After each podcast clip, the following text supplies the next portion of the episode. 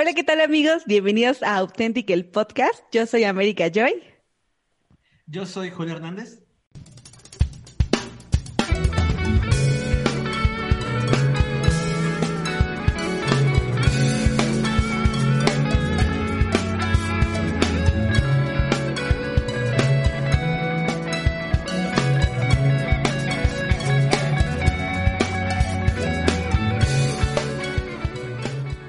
¿Qué tal amigos? Bienvenidos a un episodio más. Yo creo que este es un episodio que todo el mundo esperaba. Estaban muy como muy contentos de, de, de, de, tener este episodio. La verdad es que yo también estoy muy contenta de estar aquí. Es el tercer episodio y último de esta serie que relacionamos a las fechas de amor y amistad y bueno, ¿qué les digo? Estamos muy emocionados. Y el día de hoy tenemos a invitados muy especiales que me gustaría que, bueno, los voy a presentar, pero también me gustaría que ellos se presentaran. Entonces, eh, bueno, desde Colombia nos visitan una pareja que para mí son muy, muy, pero muy románticos y me encanta su historia. ellos son Jonah y Kim. Jonah y Kim, preséntense ustedes mismos. Hola chicos, ¿cómo están? Bueno, un gusto estar aquí con ustedes. Bueno, como lo dicen, me llamo Kimberly. Eh, estoy aquí con mi esposo. Hola, ¿cómo están? Eh, mucho gusto, Jonathan. Para los que de pronto ya me conocían, estuve en anteriores episodios con mis amigos de Authentic Podcast. Y no, una vez más, un gustazo estar aquí con ustedes, un privilegio. Gracias, gracias. También para nosotros es un privilegio tenerlos de este lado. Pero bueno, eh, no, no, no queremos como tardar mucho en la presentación, así que rápidamente vamos a presentar a Dan, que ya ahorita lo vieron en, en la intro, que viene acompañado con alguien. Entonces, ella es Shalom y me gustaría que se presentaran ellos mismos. Así que adelante. Eh, yo soy Shalom. Es la primera vez como que me encuentro aquí en el podcast, pero estoy muy contenta de estar aquí. ¿Qué onda amigos? Pues ya saben, su amigo Dan aquí reportándose para la batalla, ¿no? Así es que, pues vamos a darle a esto. Muy bien, muy bien, bienvenidos también, ustedes siéntanse también en casa. Eh, y ahora, los, los últimos eh, invitados, eh, voy a dejar que también se presenten, y digo presenten porque, bueno, él se va a encargar de presentar a la persona, pero pues Joel nos acompaña también aquí, junto con Rubí, entonces me gustaría que ellos se presentaran. Hola, hola, este, mi nombre es Joel, este, estoy aquí y bueno, el plan para esto que se a mi pareja justamente para meternos en esta batalla, tal vez hundirnos con comentarios, aquí picarnos. Lo más seguro es que tal vez terminando el podcast, uno que otro comentario nos lo vamos a recibir de otra persona, ¿no? Claro, Bueno, y para evitar justamente eso, bueno, mi novia sinceramente tuvo un poquito de pena, se le cuesta un poco trabajo hablar, pero bueno, está aquí con nosotros, eh, tal vez no en físico, pero igual va a estar aquí contestando las preguntas que nos hagan en esta noche, que va a ser una dinámica bastante interesante. Bueno, su nombre es eh, Rubí y bueno, aquí estamos. Muy bien, muy bien.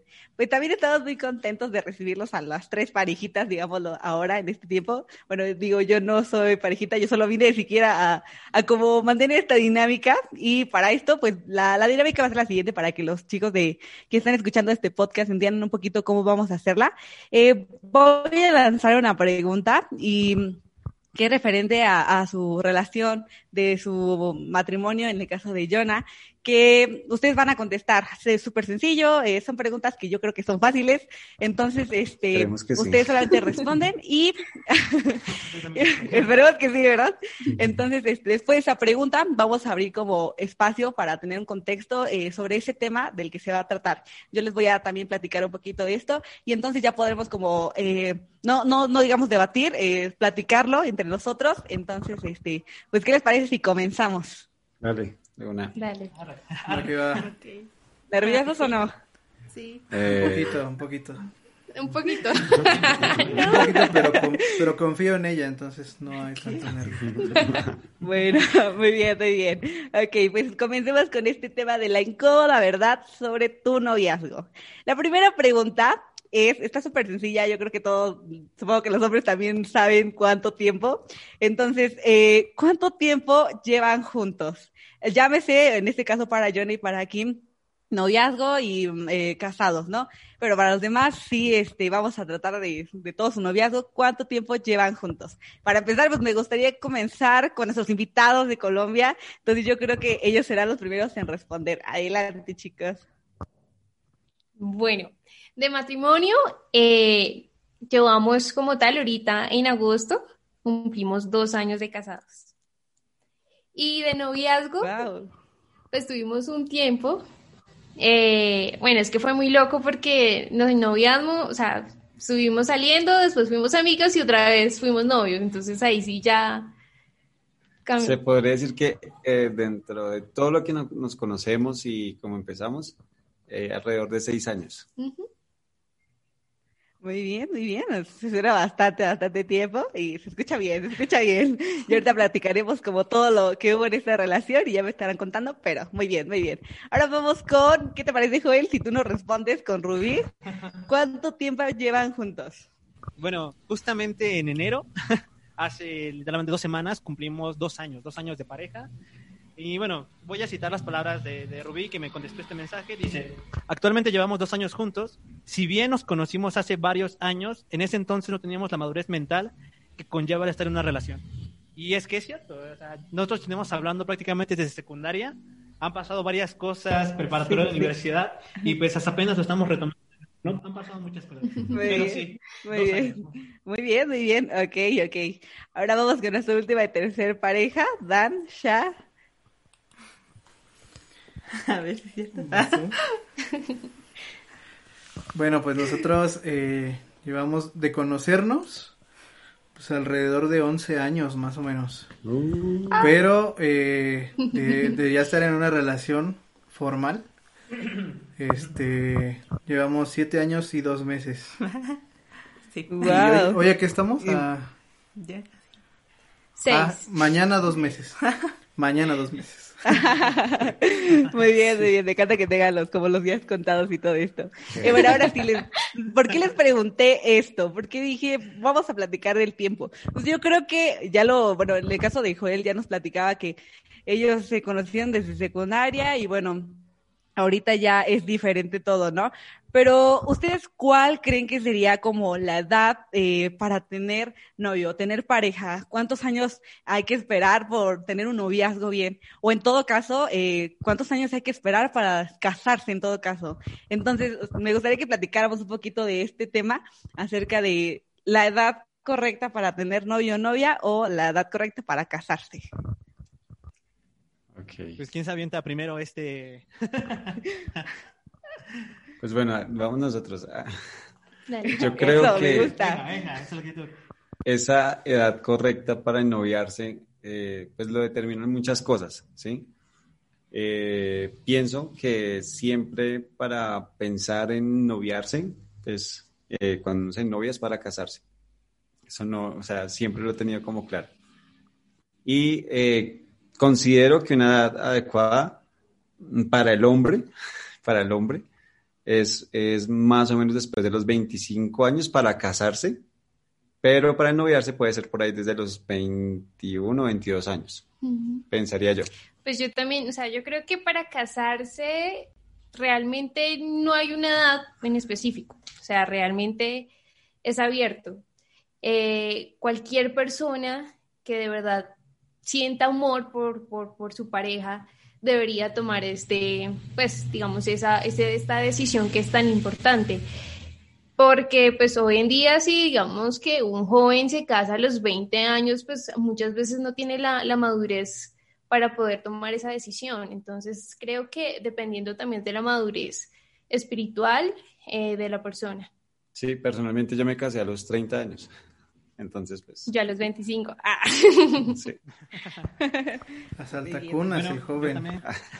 Sí, ya lo sé. ¿eh? Bueno, también a lo mejor hablaremos de eso a lo mejor. ¿no? Pero bueno, este, respe- respecto a mí, ¿no? Respecto a lo que me concierne, yo creo que la edad correcta es cuando ya estás eh, maduro, o sea, cuando ya tienes esa madurez, como comentaba Kim, ¿no? Espiritual, mental, cuando ya puedas manejar lo que conlleva tener una pareja.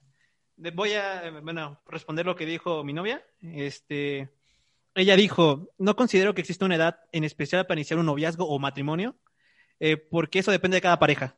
Creo que tiene que ver más con la madurez mental que se tenga para llevar consigo esa responsabilidad. Y bueno, concuerdo con ella, y como comentaba igual Kim, o sea, al final es de pareja, ¿no? O sea, si se aman demasiado tanto, eh, yo creo que el matrimonio tendría que venir casi casi que inmediato que el noviazgo, ¿no? Pero igual eso depende del, de la pareja y antes el noviazgo sí tiene que ver mucho con, con cada uno, ¿no? Con qué, qué, tan maduro se encuentra en ese momento, ¿no? Sí. Bueno, pues yo qué creo. Yo creo que que pues bueno, concuerdo con todos, ¿no? O sea, la cuestión es la madurez porque pues el hecho de empezar una relación con alguien es pues quitar cierto egoísmo que muchas veces tenemos, ¿no? ¿Por qué? Porque pues cuando nosotros somos solos o estamos solteros, pues todo es para nosotros, tanto nuestro dinero como nuestro tiempo, como nuestras fuerzas, digamos, ¿no? Entonces, al final de cuentas, pues cuando ya tienes una relación, pues solamente ya no piensas en ti. O bueno, no deberías de pensar solamente en ti, ¿no? Eh, entonces, pues pienso que no hay una edad sin, eh, en años, sino, digamos, podría ser una edad en cuanto a madurez, ¿no? Pero, pues no sé, ¿tú qué piensas? Yo también creo que en esa parte que eh, a veces llegamos a pensar que como que tiene que ser como que a los 25, ¿no? O como que una, una edad ya estipulada, pero la verdad es que no, porque también conozco parejas que igual se casan, pues a lo mejor más tarde, pero creo que también depende de pues de las parejas, ¿no? De, de en este caso los noviazgos hacia dónde van, de qué es lo que quieren, ¿no? Porque también el noviazgo también conlleva una gran responsabilidad, ¿no? Porque, no, como dice Dan, no solamente es la cuestión de ya no eres tú, sino también otra persona. Y todavía el matrimonio conlleva pues más responsabilidad, ¿no? Entonces también concuerden que en esa parte que pues tienen que estar maduros para poder tomar una decisión como esa. Muy bien, muy bien. Yo creo que sí. Eh, eh, ya los chicos de Authentic, eh, la comunidad Authentic nos va a platicar también qué piensan en los comentarios, en las redes, pero muy buenas sus respuestas. ¿Qué les parece si vamos a la segunda pregunta? con respecto a su relación. Y para esto me gustaría como platicarles un poquito acerca de una predicación que me causó mucha como eh, curiosidad, mucha, eh, no sé, eh, me dio hasta un poquito como de risa pensar en eso, pero eh, eh, había un pastor que se llama Javier Jordan, eh, supongo que es Jordan, pero pues él clasificaba las parejas en diferentes tipos, ¿no? Y les voy a leer como la, la clasificación que él daba y si ustedes se encuentran en alguna de estas, díganme, soy, nosotros somos esta pareja, este tipo de pareja. Obviamente les voy a dar como sus características para que también ustedes se entiendan identificados. Y si en caso de que ustedes digan, no, yo no pertenezco a ninguna de las que acabas de mencionar, bueno, también es válido y también me gustaría que nos dijeran, entonces, ¿qué tipo de pareja son? ¿va? Entonces, la primera es la pareja como caramelo esos que son súper empalagosos, esos que amor por todos lados, que, o sea, todo siempre es como de, hasta tienen apodos bien bonitos de amorcito, de eh, tarrón de azúcar, no sé, como toda esa parte, ¿no? Los empalagosos. Ahora también están los triple A, la triple A, que son esos que se la pasan peleando todo el tiempo, que ya, este, ya bajaste a comer y no me invitaste, me enojo, ¿no? Eh, como cosas todo el tiempo están súper enojados, siempre están peleando todo el tiempo, ¿no? La tercera clasificación es Batman y Robin, que son como que tienen las cosas en común, los que se la pasan como siempre, nosotros somos esto, nosotros no nos gusta este la comida chatarra, no sé, como cosas así, ¿saben? Siempre tienen todas las cosas en común y aparte hasta tienen como hasta los mismos chistes, ¿no? Que se echan y como de, ah, súper, sí, tu chiste estuvo genial, asombroso, entonces son como esa parejita de todo complemento, ¿no? Y la última clasificación es la pareja nerd, y ya estos son como los tranquilitos, los que se la pasan como de que a las fiestas no vamos, o si van, se van temprano, eh, a los que hablan, eh, son activos como en todo, también como que quieren participar en esto y en otro, pero también este, están como los que hablan de ciencia ficción y como todo este tema, ¿no? Entonces esos son como los nerdos. Entonces ustedes con estos cuatro tipos de pareja que este pastor ponía, ¿qué tipo de pareja son? Y él dije, si no son algún tipo de esta pareja, sí. entonces también es válido decir, somos de otro y por qué, ¿vale? Ahora vamos a empezar primero con Joel y Rubí. Entonces, este, ¿qué tipo de pareja son? Este. es curioso, es curioso porque nosotros iniciamos nuestra, nuestra relación. Bueno, sobre todo mi pareja inició diciendo: No quiero ser el tipo de pareja que es súper mega caramelada, porque a mí yeah. me molesta muchísimo. Tenía amigos que se la pasaban así, así, así, y me molestaba. Claro. Llevamos dos años de pareja y se ha aflojado bastante hasta el punto en el que ha sacado cositas que representan una pareja típica muy acarmenada, muy dulce, muy ese tipo de cosas. Pero yo creo que me siento más identificado con la pareja tipo nerd. Ok, sí, Creo que sí. ambos somos un poco más cohibidos, un poco más retraídos, es más como nuestro mundito. Eh, si nos invitan a un lado es como sí, pero es preferimos estar más en, nos- en nuestro mundo, ¿no? Yo, yo creo que así lo, lo definiría. Y bueno, ella me contesta. Este, bueno, ahorita, ahorita que me conteste, ahorita que me conteste bien. Bueno, mientras sigamos con alguien más. Ok, bueno, pues ahora vamos con Shalon y Dan. ¿Qué tipo de pareja son ustedes? Híjole. A ver, pues yo, yo digo, yo digo que podríamos entrar en el Batman y Robin, porque al final, Ok, Pues- ok. bueno, teniendo en referencia también lo que fue Batman y Robin, ¿no? O sea, que no estaban de acuerdo en todo, pero al final siempre había como esa apoyo, ese, pues vamos a luchar juntos, ¿no? Entonces creo que, creo que a pesar de todo lo que hemos pasado, ¿no? Que probablemente contemos, probablemente no, si nos da el tiempo, sí, si no, ¿no? Este, pues, pienso que, que puede ser esa, no sé tú qué Sí, yo también creo que esa es la de nosotros, porque ah, a veces como que compartimos varias cosas en común y igual tenemos como chistes locales, entonces creo que por esa parte sí, sí somos ellos. Ok, muy bien, muy bien. Bueno, pues la última pareja, Jonah y Kim. ¿Ustedes qué tipo de pareja son? Pues creo que coincidimos con, con Dani y Sharon, porque sí, realmente también somos como, o nos encasillamos también en esa de Batman y Robin, pero yo pienso, amor, que con un poquitico de la primera, pero no exagerado. Eh, con sentido de Sí. pues no, no pasarlo en el extremo, porque cada extremo ya, ya cansa, pero sí, claro. sí nos decimos cosas bonitas, Sí, como Porque- que tenemos nuestro lenguaje y sí, pero no llegando al nivel de fastidio. Ah. porque algo que, algo que no nos gusta es las muestras de afecto públicas, Público. eso sí no, pero entre nosotros Ok. Todo el romanticismo así entre comillas. Sí. Muy bien, muy bien. Ahora, eh, ¿ya tienes la respuesta? Bueno, ok, bueno, mientras eh, platiquemos acerca de por qué les hice esta pregunta. Pues yo creo que se han dado cuenta, yo creo que en sus redes, eh, no sé si a ustedes les pasa, que de pronto encuentras videos de parejas así que todo es color de rosa y detrás de la pantalla creemos que eso, eso es como lo perfección. Entonces, yo creo que llega un momento en donde tú como pareja o como, como novio o novia te dices, híjole, quisiera yo ser como esa pareja, ¿no? Quisiera a lo mejor irme de viaje con esa pareja o quisiera que me regalaran flores con esta pareja o no sé, como que todo esto. Pero ustedes, ¿qué, qué, qué piensan acerca? ¿Es bueno que comparemos como esas, esas parejas que vemos en redes con tu propia, con tu, mm, con tu, tu misma pareja, que piensen que tienen ya un complemento como ahorita ya decían? ¿O realmente creen que, que sí es bueno, pues a veces compararse para a lo mejor alcanzar algún punto? No sé. Ustedes que platiquenme, cuéntenme si es bueno o no es bueno. Este, bueno, si quieres yo comienzo. Eh, bueno, eh, en este mo- momento me respondió mi pareja esta pregunta en concreto y me dice lo siguiente. Dice, hace algunos años llegué a comparar este tipo de relaciones que veía en internet o en las películas con la vida real. Debo decir que no es bueno.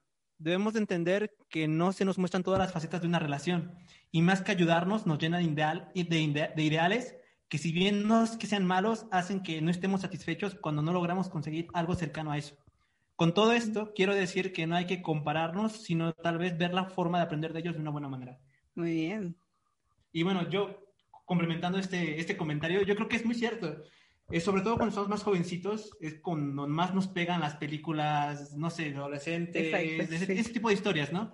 Entonces, o sea, sí, lo sé, lo sé, lo sé. O sea, yo también me incluyo en esa etapa de jovencitos, por eso lo digo. o sea, se nos llenan ese tipo de ideales, ¿no? Ese tipo de cosas, de decir, ah, me gustaría que mi novia fuera así, me gustaría Claro. que, ¿sabes? Inclusive tú también te sientes mal, ¿no? Porque no eres capaz de llegar a los zapatos del novio superestrella que aparece en la película o del novio superestrella que aparece en tal serie, ¿no? Entonces, cuando tú te sientes mal porque tú no puedes llegar a cumplir esos estándares, ya sea, por ejemplo, en esa edad no tienes dinero, ya sea porque en esa edad no tienes la oportunidad de conseguirte un carro y viajar y hacer lo que tú quieras, ¿no? Entonces, yo creo que sí, sí es malo, sí es malo hasta cierto punto. Claro. Y creo que también es malo porque, pues, como comentaba mi, mi chica, pues al final solo eso ¿no? nos llena de, de expectativas mm, no es que sean falsas, pero que tal vez no apliquen a, a, las relaciones en este momento. Ok.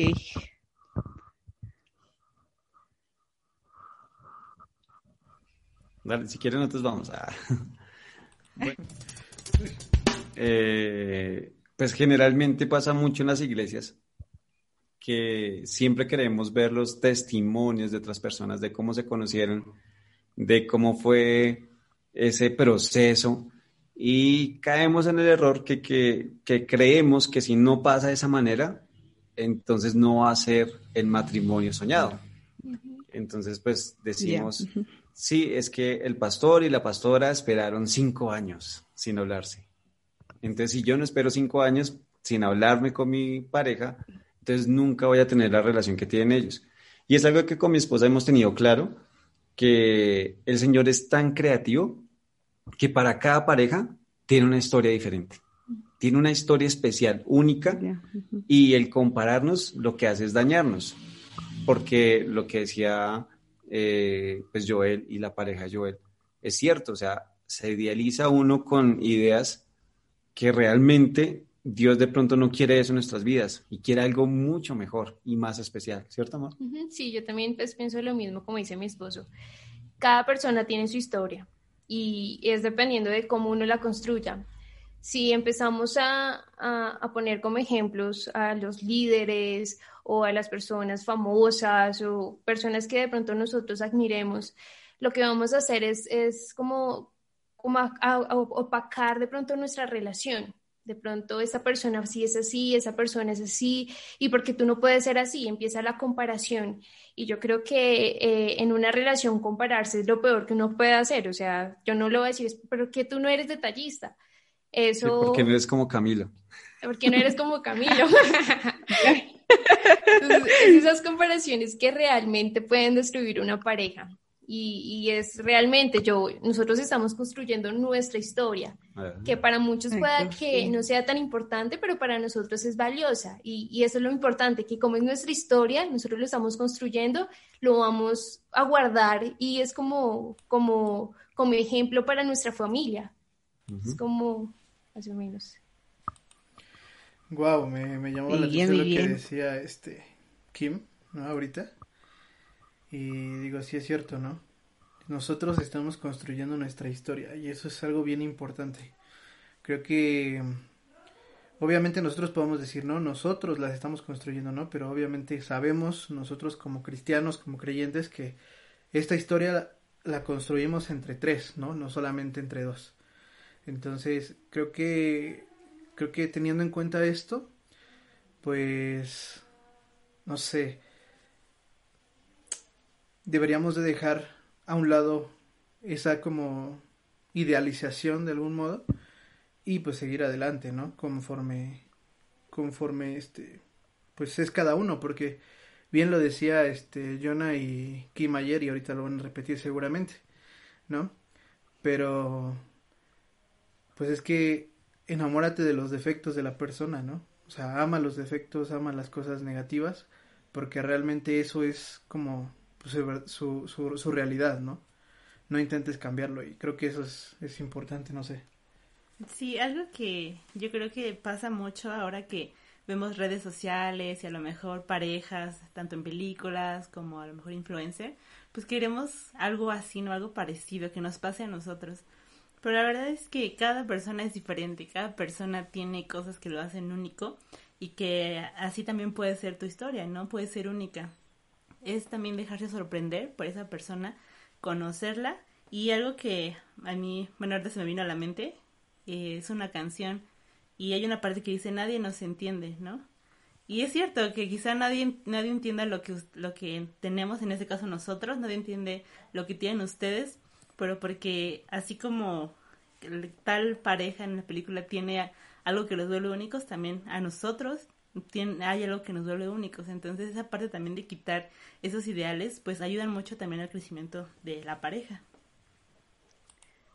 Muy bien, muy bien, exacto. Yo creo que cada, como ya lo habíamos comentado, cada pareja tiene su propia historia y esta historia solo la escribe Dios. Entonces, bueno, vamos a la siguiente pregunta.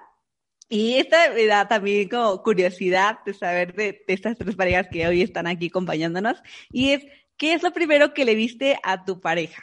Llámese algo físico o algo sentimental, no sé, lo primero que tú digas, aquí soy y por esto me enamoré de ella, ¿qué es lo primero que le viste a tu pareja? Ahora me gustaría que empezáramos con Dan y con Shalom. Entonces, Dan y Shalom, ¿qué es lo primero que se vieron ustedes como pareja? A ver tú. Pues es que cuando yo lo conocí, la primera vez que lo conocí, creo que fue todo, bueno, fue todo él porque solamente lo vi, fue como de, oh wow, qué chico tan guapo. Entonces, como que en general fue, esa fue la primera impresión que tuve cuando lo conocí. Entonces, bueno, más, pues sí, cuando lo conocí. Pues es que, mira, creo que no hemos llegado a esa parte, pero nosotros nos conocimos de una manera muy extraña, ¿no? Este, porque, bueno, Solo voy a contar rápido, no, no espero no, extenderme mucho, pero los papás de Shalom y mi, mamá eh, son amigos de la juventud. Entonces tenían muchos años sin verse, sin frecuentarse ni nada. Pero cuando la señorita aquí presente cumplió 15 años, a su papá se le ocurrió una buena idea, que era buena idea invitar a mi mamá. Entonces, eh, pues yo la conocí porque fue a la casa de mi abuelita a dejar la invitación y ahí pues nos, nos conocimos. Fue la primera vez que nos vimos y fue así un flechazo, ¿no? Así como dice ella, ¿no? Así. Y pues no sé, creo que fue así. Muy bien, muy bien. Yo creo que cada quien también tiene sus propios flechazos, muy bien dice Dan. Ahora, mm, yo creo que Kim y Jonah ya tienen ganas de hablar, de subir. Se ve, se ve, Entonces, yo creo que adelante, Jonah y Kim. Cuéntenos. Bueno, nosotros también, pues tampoco sin ánimo de extendernos, pero cuando nos conocimos, pues eh, estábamos trabajando en el mismo lugar. Y em, en el lugar donde yo estaba casi la mayoría del tiempo, eh, pues en el, en el canal donde trabajábamos nos daban siempre comida, o sea, el almuerzo, el desayuno, dependiendo. Y eh, ella, mi esposita, bajaba a firmar para que le dieran un vale para reclamar su almuerzo. Lo primero que yo vi en mi esposa fue un bollo recogido aquí. yo no me vestía bien en ese momento. y ella se recogía el cabello así, con el mismo cabello, no sé cómo hace, pero se recogía así el cabello y se dejaba un bollito acá.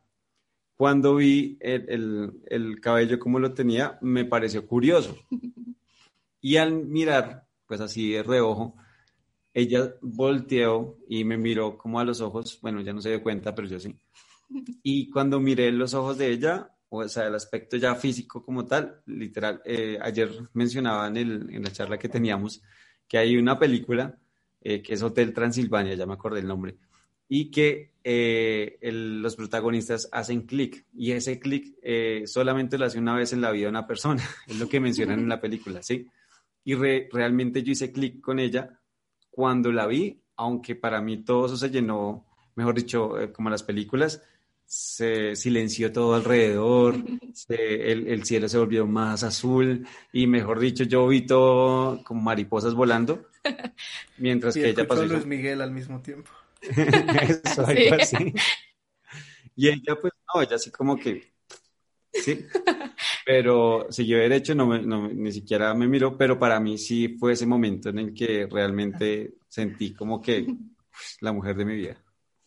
Eh, bueno, yo, en mi caso, pues bueno, como dice Jonathan, yo no, no lo determiné en ese momento, pero ya cuando empezamos a hablar, eh, me pareció interesante, era una persona madura, responsable y creo que eso fue lo primero que, que me empezó a, a, gustar de él. Creo que fue lo primero, lo primero, fue eso. muy bien, muy bien. Eso estuvo bien, ¿eh? Esas historias me encantan, me encanta escucharlas. Bueno, y ahora por lo último, Joel, Rubí, ¿qué tiene que decirnos acerca de esto?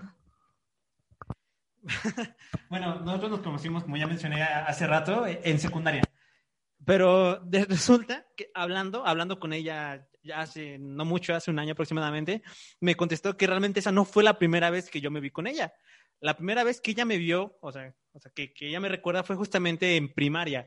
En primaria fuimos a participar en un examen que era la Olimpiada del Conocimiento, no sé qué, y era un examen que era por etapas, ¿no? Eh, íbamos en la misma primaria ambos y ambos fuimos seleccionados Los de la misma primaria. Exactamente, exactamente. Y pasamos la primera, segunda etapa y la tercera etapa era en, en una escuela en Toluca, ¿no? Y en ese momento sus papás no podían llevarla al examen a Toluca. Entonces, tuvieron que buscar a alguien más, ¿no? Y se dieron cuenta pues, de que también yo estaba participando en esa competencia y que, pues, por lo tanto, sus papás podían llevarla. Y que ahí fue la primera vez que ella me vio, ¿no? Y dice que el primer recuerdo que ella tiene es es que yo en ese momento era pequeñísimo, era, era una cosita de nada, o sea, era, era pequeño, bajito, bajito, y en comparación con ella todavía más bajito, o sea, era súper bajito. Entonces dice que ella recuerda perfectamente cómo cuando se subió a la parte de atrás, yo me hice bolita con- encima del, bueno, del espejo y me quedé ahí, ni siquiera la miré, ni la hablé, ni nada. y bueno, ya contestando esta pregunta en concreto, ella me dice, ¿qué, qué- me vio? Pues que era pequeño y muy gracioso. Y ya que también, Oh. pues, también yo lo soy. Eh, no afectó en nada mi opinión sobre él, pero siempre que lo recuerdo me causa gracia. O sea, tiene ese recuerdo de que era pequeñito gracioso, y todo eso. Bueno, y respecto a mí con, con ella, eh, yo como tal, digo, yo recuerdo más en secundaria, que es cuando empecé a hablar con ella. Y a mí lo que me hizo causar igual e- ese, ese clic fue la forma en la que yo me sentía cómodo hablando con ella. O sea, yo creo que en secundaria, pues, o sea, yo era muy tímido, sinceramente. Sí hablaba con las personas poquito, pero con ella fue como que el, el match al instante en el que pude intercambiar conversación de manera muy sencilla y muy fácil, se me hizo muy cómodo. Y yo creo que eso fue eso. Muy bien, muy bien. Qué bonita también historia. Y bueno, ahora ya les voy a poner como el contexto del por qué pregunté esto. Bueno, pues resulta, les parece quiero también platicarles una historia que escuché también alguna vez eh, acerca de un chico que, que, que, bueno, todo el mundo le estaba como de, mira, es que esta niña te conviene, hasta los pastores le decían, no, te conviene que andes con ella, tiene todo el servicial, o sea, te- técnicamente tenía como el perfil correcto para este chico. Pero este chico eh, decía, sí, sí, ok, está bien, está bien, muy bien por todo lo que tiene, pero hay una cosa, hay una cosa que no me gusta de, de ella, ¿no? Y hasta los pastores se preguntaban como de qué, qué, de qué se trata, ¿no? Y él decía que cuando ella sonreía, se le veía como la parte de, la, de la encía. Y dice que a él no le gustaba eso, ¿no? Entonces, eh, bueno, con esta historia, eh, quisiera yo preguntarles, ¿qué tan bueno es ser exigente al momento de buscar pareja? Y ya háblese de un aspecto, sea eh, económico, que a veces dices, no, es que yo no voy a andar con él porque no tiene dinero, por lo que tú quieras o en el aspecto físico de, no, es que ya no es bonita y no me conviene y no sé, por esas partes. Entonces, ¿qué tan bueno es ser exigente en esa parte? ¿O qué tanto uno tiene que ser exigente al momento de buscar pareja? Platique. Este, ¿quién, quién sabe? Bueno, igual mi, mi novia ya tiene la pregunta respuesta, entonces podemos comenzar con ella, ¿no? Exactamente, ella ya la tiene, mira, contestada, ya me la mandó. E- Ella dice lo siguiente, dice, la atracción física y aspectos externos juegan un papel importante cuando buscamos a alguien, pero creo que no lo es todo. Ser exigente en esos aspectos no te permite conocer a personas increíbles y te hace perder mucho. Para mí es importante valorar, valorar lo que es por dentro de alguien. Y pues en ese caso yo concuerdo con ella, o sea, yo creo que te pierdes mucho solamente valorando el aspecto físico. Y yo creo que también es a la, inversa, puede, puede, puede suceder también a la inversa, ¿no? O sea, no, no sé, o sea, yo creo que a veces damos mucha, mucha importancia a que una persona se vea guapísima. No, nuevamente, yo creo que es más por los estándares que vemos en series, que vemos en influencers y todo eso, ¿no? Vemos al típico chico mamadísimo, guapo, apuesto, con ojos azules, pelo aquí bien guapísimo, que se mueve el copete. Exacto. Y luego la persona que te cae súper bien es bajito, chaparrito, Todo lo contrario. Sí, sí, sí. medio nerd y todo eso, ¿no? Pero, pero es curioso, ¿no? Porque inclusive esa persona que tal vez físicamente no sea guau, la maravilla, pues puedes encontrar clic, ¿no? Entonces yo creo que es eso, te pierdes de mucho si solamente te enfocas en buscar lo, lo externo, ¿no? Como Claro. que no, no estás abierta a ver más cosas, ¿no?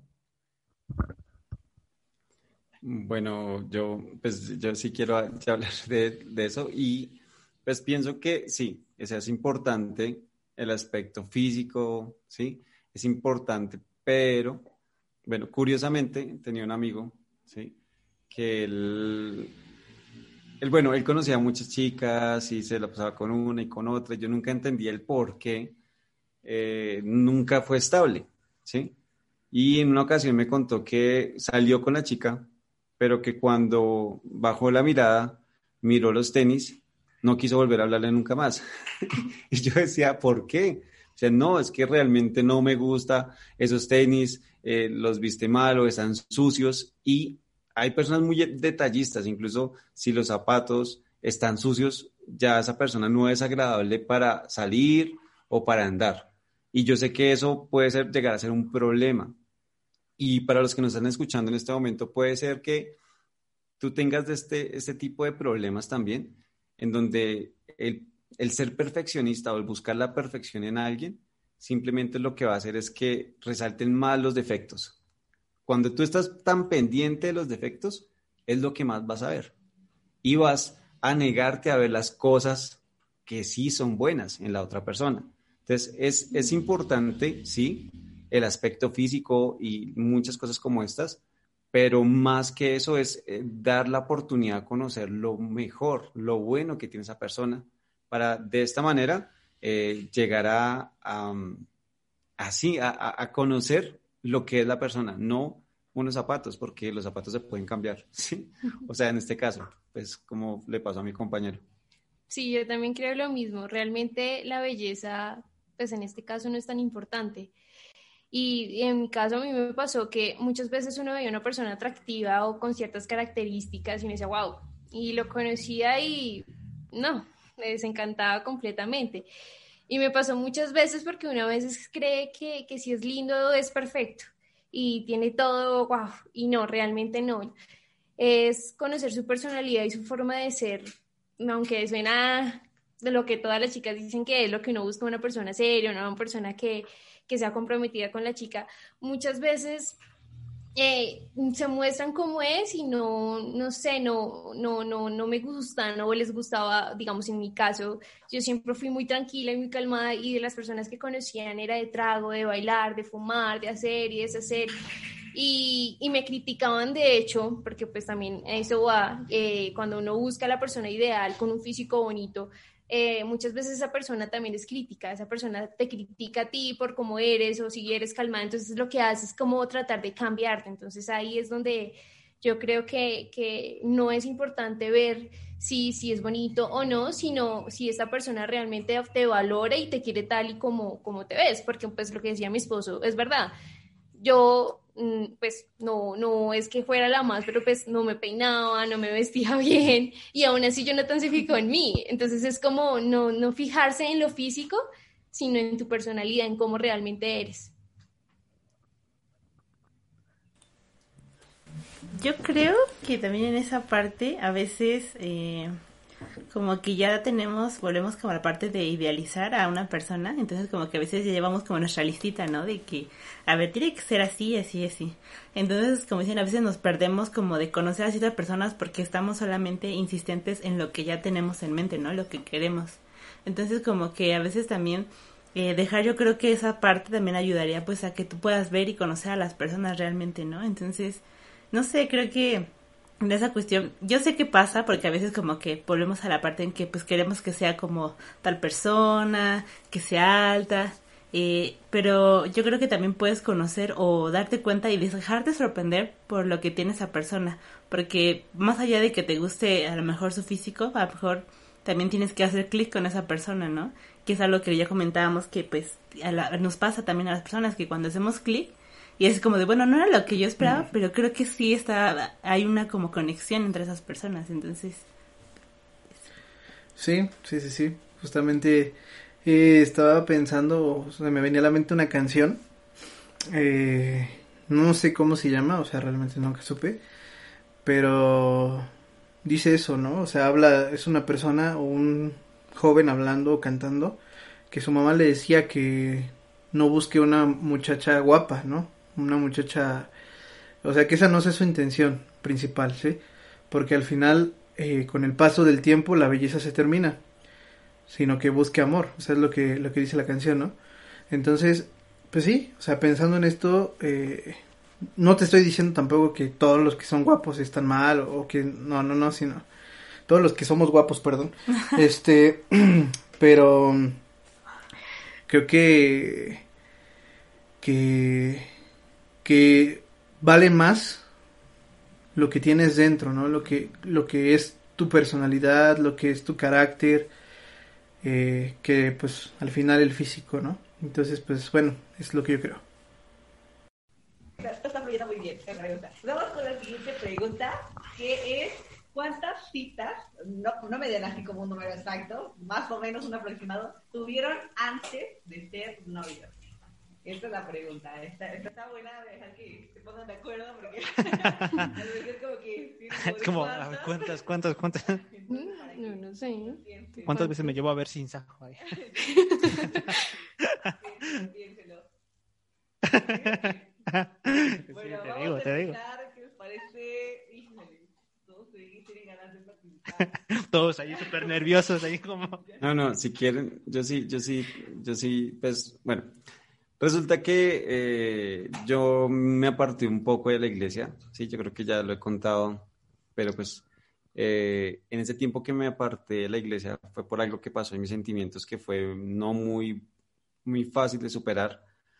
Y eh, pues yo me iba a casar antes de, casarse, de casarme con mi esposa, con otra chica, y pues realmente las cosas no funcionaron. Ella mm, me dijo, démonos un tiempo, y el tiempo fue para conocer a otra persona y y efectivamente prácticamente me dejó vestido y alborotado y ya no pasó nada y pues sencillamente no hubo nada ahí. Gracias a Dios. Gracias al Señor, porque si hubiera pasado, pues, el hombre más desdichado del mundo porque no hubiera conocido a, mi esposita.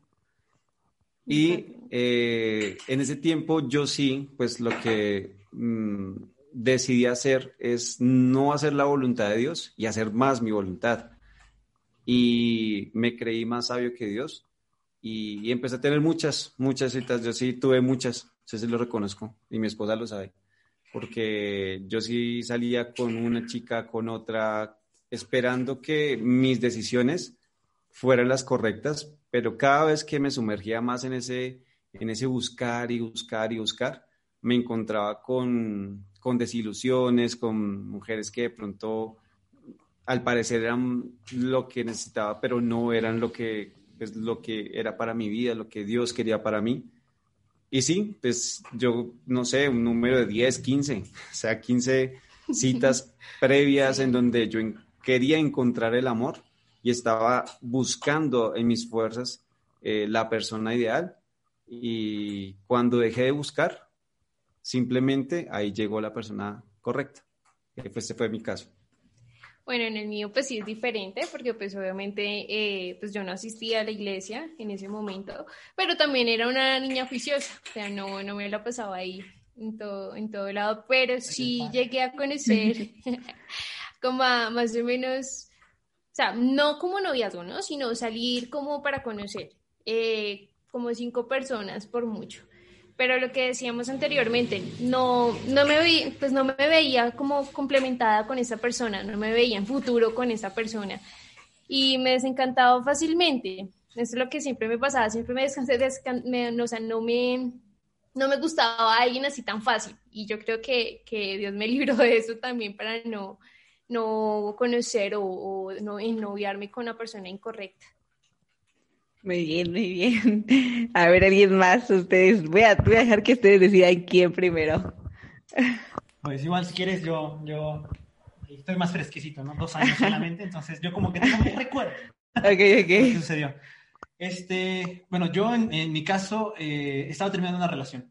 Este, yo, yo estaba saliendo con alguien en, en, ese, en, ese, entonces y prácticamente me, me, me, me llegó algo, ¿no? Me, prácticamente el Señor me dijo, espera, ¿no? Hay momentos en la vida en la que te pasan cosas de frente que te hacen reflexionar lo, lo, lo, pues, lo, que estás viviendo, ¿no? Y una de esas cosas que me sucedieron fue justamente para darme cuenta de que con la pareja con la que tenía, simplemente no me sentía feliz, no me sentía dichoso. Este, entonces eh, terminé prácticamente con ella y pues empecé a retomar yo mi camino eh, a soltería por un momento, ¿no? Salir con mis amigos, shalala, shalala. Y entre estas conversaciones, este, eh, justamente mi pareja actual, digo, como era amigo de secundaria, y sí nos hablábamos de vez en cuando en, mientras estábamos en preparatoria profesional, Pues dije, ah, pues voy a volver a charlar con ella, ¿no? O sea, tiene rato que por estar encerrado en mi pareja y todo eso, tal vez descuidé mis relaciones amistosas con todo el mundo, ¿no? Entonces, entre esas relaciones, pues volví a hablar con ella y pues bla, bla, bla, bla, bla, bla. Este, la cosa cambió porque es que, nuevamente, yo con ella siempre me he llevado súper bien, siempre me he llevado muy, muy bien y siempre había hecho match en el tema de, de, sentirme cómodo hablando con ella, sentirme a gusto en su presencia. Entonces, yo sentía que era una amiga súper genial, ¿no? Entonces, prácticamente estuvimos saliendo, pues como, ¿qué serán? De uno a dos meses más o menos, en los que estuvimos solo saliendo, pues como conocidos, ¿no? Como reencontrados en un inicio, como a ponernos otra vez, ¿no? A corriente de qué pasó con otra persona en este tiempo que nos hemos separado. Y poco a poco esas citas cambiaron a más amistosas y esas amistosas pues pasó a, lo que viene siendo este noviazgo, ¿no? Muy bien, muy bien. Ok, pues nosotros cuánto tiempo salimos. En realidad no sé porque, o sea, un tiempo determinado o un número de citas no, realmente no fueron muchas, o sea, pero pues creo que algo que, que funcionó para nosotros pues fue, pues como dicen, ¿no? La amistad, o sea, de la amistad nació otra cosa. Porque, o sea, obviamente, pues ya desde antes nos gustábamos y todo eso, pero, eh, pues por ejemplo, yo recuerdo una anécdota, este, ella estudiaba música en el Conservatorio de, de Música de aquí del Estado de México, ahí en Toluca, y pues un día, este, así de la nada, pues voy por ti, y ella me dijo, bueno, y recuerdo que ese día eh, salió de la escuela y nos fuimos así a caminar. O sea, empezamos a caminar, a caminar, a caminar, a caminar. Total que, bueno, los que conocen Toluca, pues está el Conservatorio de Música ahí cerca de la Alameda. Y eh, nosotros terminamos de caminar en el Burger King. Bueno, en ese tiempo había Burger King ahí por Prepa 1. Ahorita es eh, la panadería Esperanza.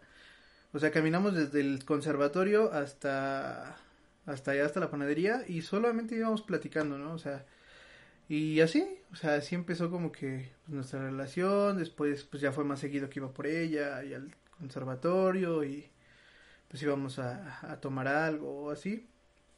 Y pues así empezó la situación. Pues sí, de hecho sí fue, a lo mejor en cuanto a tiempo quizás sí fue pues un tiempo largo, al que estuvimos como que pues frecuentándonos y siendo amigos, pero yo siento que eso también ayudó mucho. Lo que pues ahora puede ser una relación, ¿no? Porque como dice, pues de la amistad sale un buen noviazgo, ¿no? De conocer a la persona. Y yo creo que esas citas también nos ayudaron mucho, porque fueron muy divertidas. muy bien, muy bien. Esto está muy, muy padre. Y ahora quiero platicar o mandar el tema con dos cosas. Aquí hay dos cuestiones. Una es saber que, pues, sí está bien como soltero, como una persona soltera, es bueno tener citas. Me refiero a que, pues, realmente ya salgas con esa persona y, como ustedes ya me dijeron, me platicaron que tuvieron salidas y todo esto. Es bueno que una persona soltera tenga citas en ya sé, llámese una, llámese cinco. Y la, el segundo tema que también quiero que hablemos es que cómo sé que estoy preparado para pues tener una relación, para formalizar algo con alguien. Entonces, este, ya sé, no sé si a ustedes les pasó en algún momento de, de poder decir, no, es que esta canción me dijo, es esto, eh, ya tengo que tener la relación, ya voy a andar con esa persona. No sé, ustedes qué me pueden decir, ¿es bueno, no es bueno? ¿Y en qué momento ustedes saben si ya están preparados o no? Ok, ahora sí yo empiezo. este, pues es que mira, relaciones tenemos pues en todo momento, ¿no? O sea, hay relaciones amorosas, relaciones de amistad, relaciones de familia, relaciones, o sea, tenemos relaciones o somos personas que se relacionan fácilmente, ¿no? O tenemos un don, se supone, como seres humanos en relacionarnos, ¿no? No todos, porque pues sí, también conozco gente que le cuesta trabajo relacionarse, pero eh, pues la mayoría sí, como que tiene esa facilidad, ¿no? Entonces, eh, pues no sé, yo pienso que eh, conoce, o sea, si tú estás soltero y aquí hay dos cosas, ¿no? Lo platicábamos el primer podcast con Paco. Eh, si tú estás soltero, disfruta, ¿no? Porque puede ser que estés soltero buscando novia, ¿no? Pero puede ser que estés soltero sin buscar, o sea, simplemente disfrutando. Entonces algo que decíamos en ese podcast, o sea, conoce mucha gente, conoce mucha gente, sal con amigos eh, y todo, porque al final de cuentas, eh, si tú invitaste, por ejemplo, a una chica que te llama la atención, ¿no? Pero que no vas con la intención de, de noviar, pues si la invitaste al cine, pues es un tiempo y un dinero bien invertido, ¿no? Porque pues es en, amistad.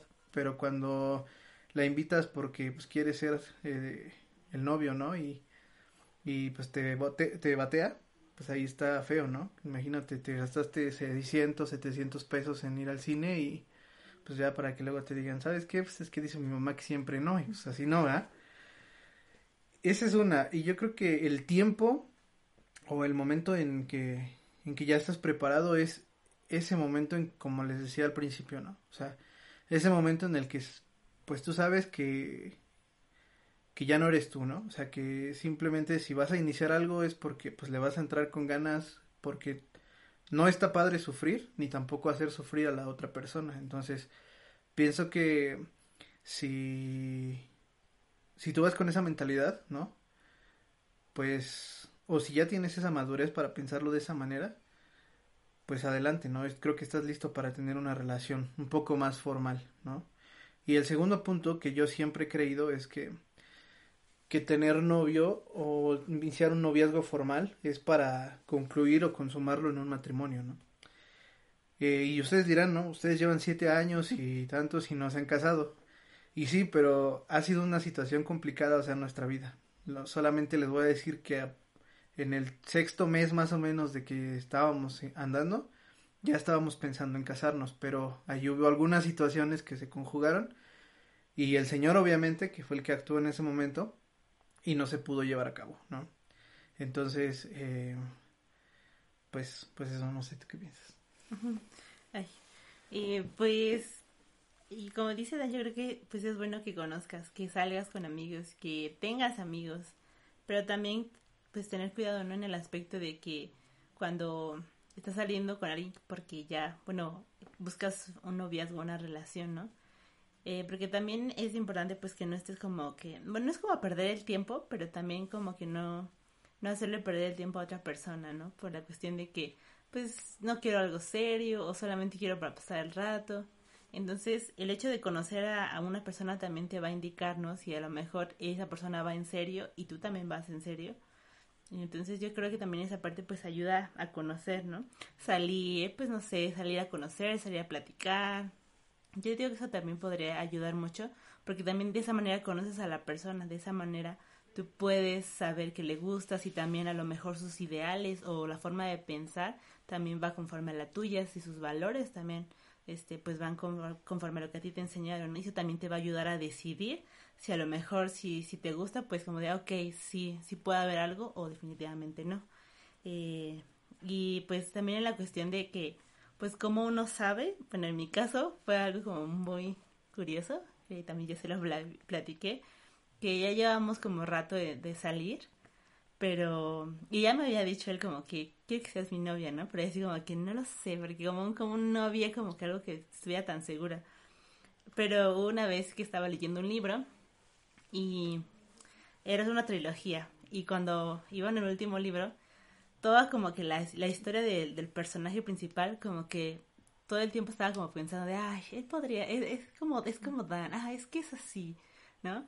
Entonces yo al final como que dije, es que sí quiero estar con él, o sea, sí, sí me gusta estar con él, disfruto estar mucho con él, entonces como que supo en ese momento como que, ok, quiero estar con él, ya lo conocí, ya pasamos tiempo juntos, entonces creo que pues eso podría llegar a ser un noviazgo. Entonces pues así fue.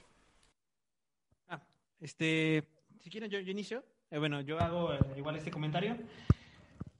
A mí me sucedió que al mes de que había vuelto a hablar con mi pareja actual, algo cambió.